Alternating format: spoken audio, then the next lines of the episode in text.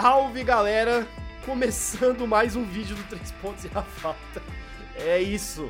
Not as notícias não param, Filipão. E a gente não a para gente, também. A gente falou, Bruno, no último vídeo que saiu agora, gente, ó. Gente, a gente não tem mais calendário. Se inscreva porque os vídeos é vão isso. sair no susto. No susto. E deu, deu no que deu. Deu no que deu. Temos notícias quentinhas aí do mercado de trocas. Bom, acho que provavelmente essa é a última grande notícia de trocas que a gente vai ter nessa temporada que era o destino do Russell Westbrook, né, que estava aí nessa dúvida de para onde ele iria depois de ser trocado para o Utah Jazz, para onde ele iria e agora temos aí o destino selado, né, segundo o hoje da ESPN, o Russell Westbrook vai mesmo ficar em Los Angeles, mas agora do outro lado de LA, vai jogar no Clippers. A gente vai falar aqui sobre todo o impacto dessa transferência e o que, que esperar do Russ jogando junto de Kawhi Leonard e Paul George. Mas antes, Filipão, é o seguinte, né? Você já falou, nós estamos nós lançando a braba aqui, tá saindo notícia, nós estamos fazendo vídeo. Então, gente, exatamente, a, cara. A, a, gente pede para você para ajudar a gente também a fortalecer o rolê aqui. Curta já, curte agora, curte agora o vídeo o, o vídeo aqui. Perde tempo não. Falta. Assina Perde o canal, tempo, clica no botão de assinar o canal, no sininho para receber notificações e já deixa seu comentário aí. Vai ser top ou vai ser flop Russell Westbrook jogando no Clippers esse restinho de temporada? Deixa aqui seu comentário, a gente quer saber a sua opinião. Filipão, vamos lá, né?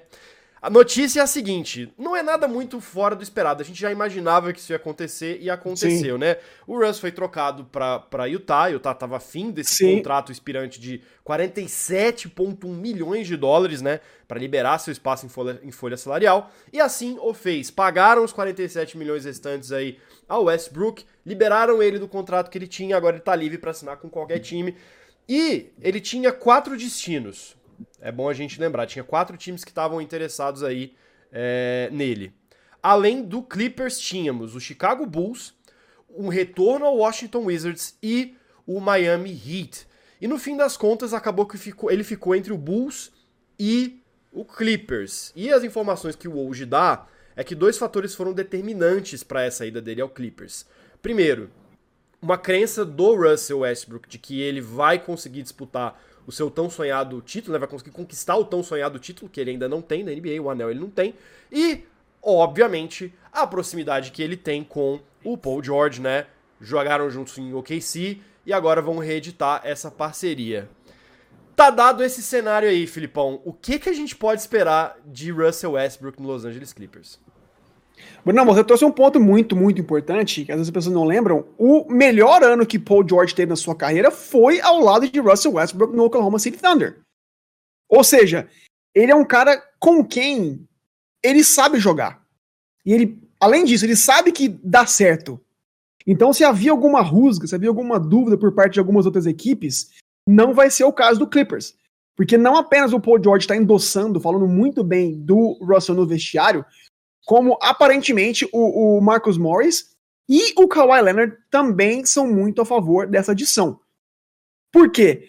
Porque, Bruno, o Tyron Lu, aparentemente, ele não. Ele, ele, quando, ele, quando ele abre mão do Reggie Jackson, ele perde um, um. Deixa uma lacuna aberta nessa backcourt dele, que na visão dele, as recentes adições não são armadores clássicos, e estou dizendo isso em informação, é a opinião deles. O que, que quer dizer com isso? São armadores, Bruno, que além de, de pontuação, obviamente, são caras que têm criatividade, que criem jogadas, né?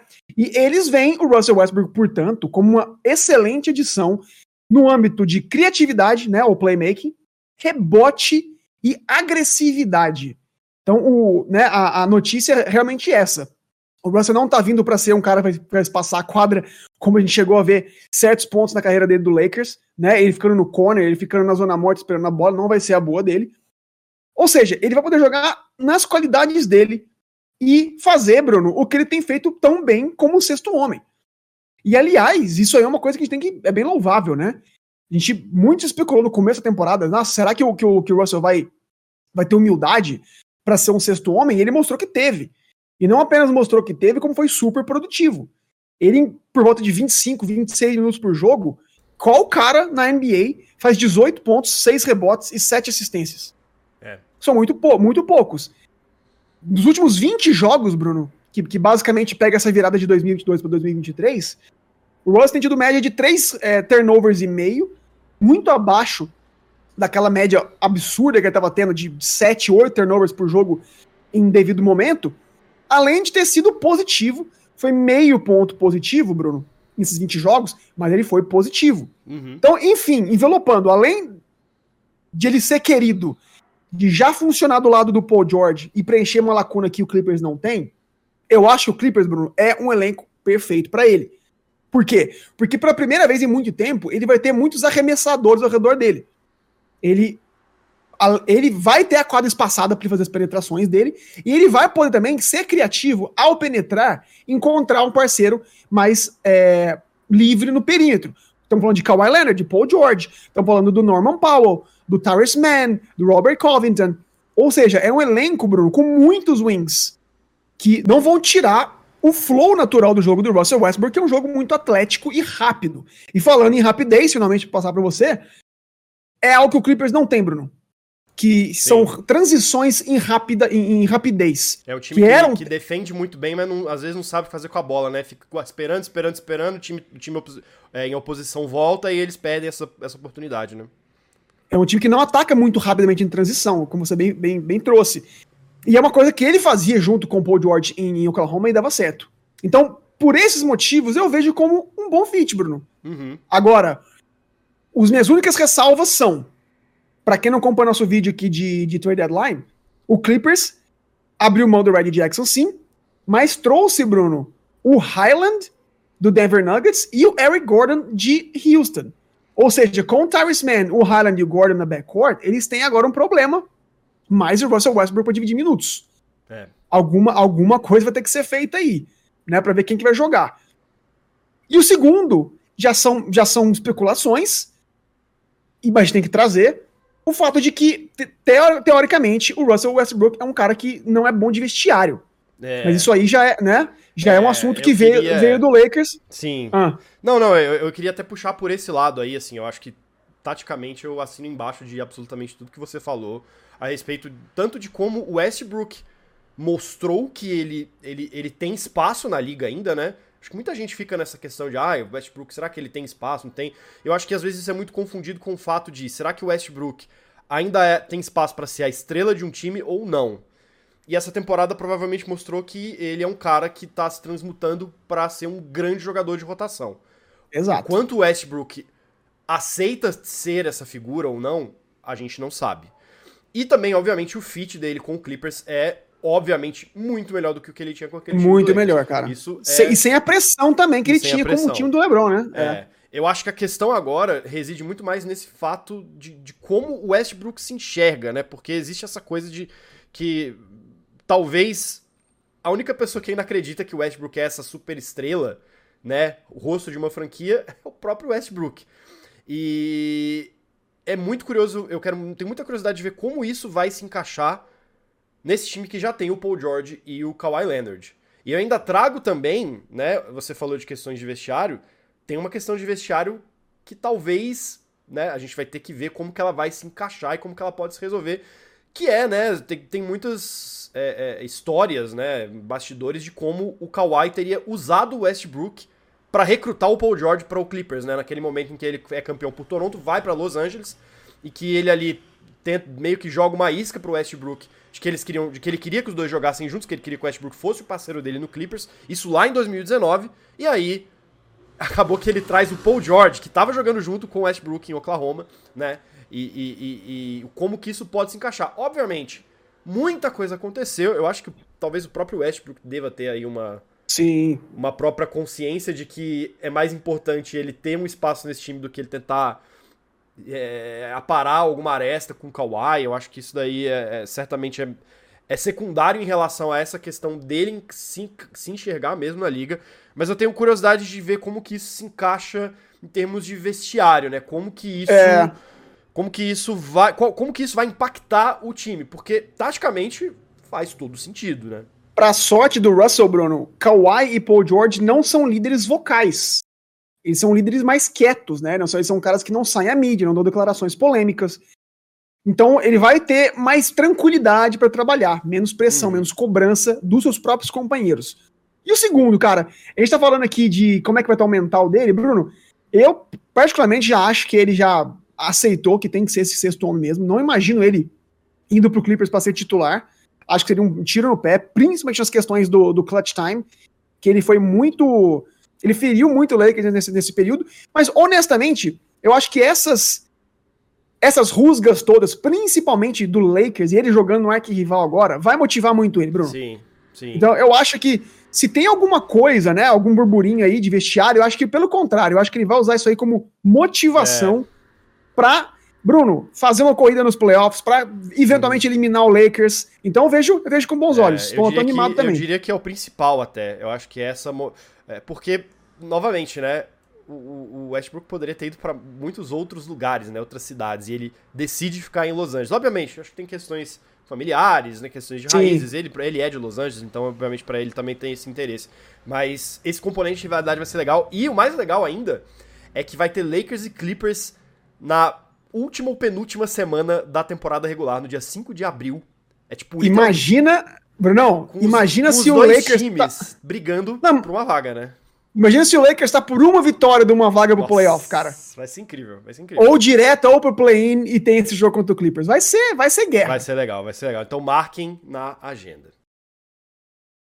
Bom, antes da gente terminar aqui, vamos, a gente queria aproveitar muito rapidamente também, porque né, a gente acabou não comentando isso e é uma outra trade de destaque aqui que eu acho que essa aí é do Westbrook, né? Foram acho que, os dois grandes nomes do mercado de buyout aí, né, após a trade deadline que encontraram novos destinos, que é o Kevin Love né, assinou aí.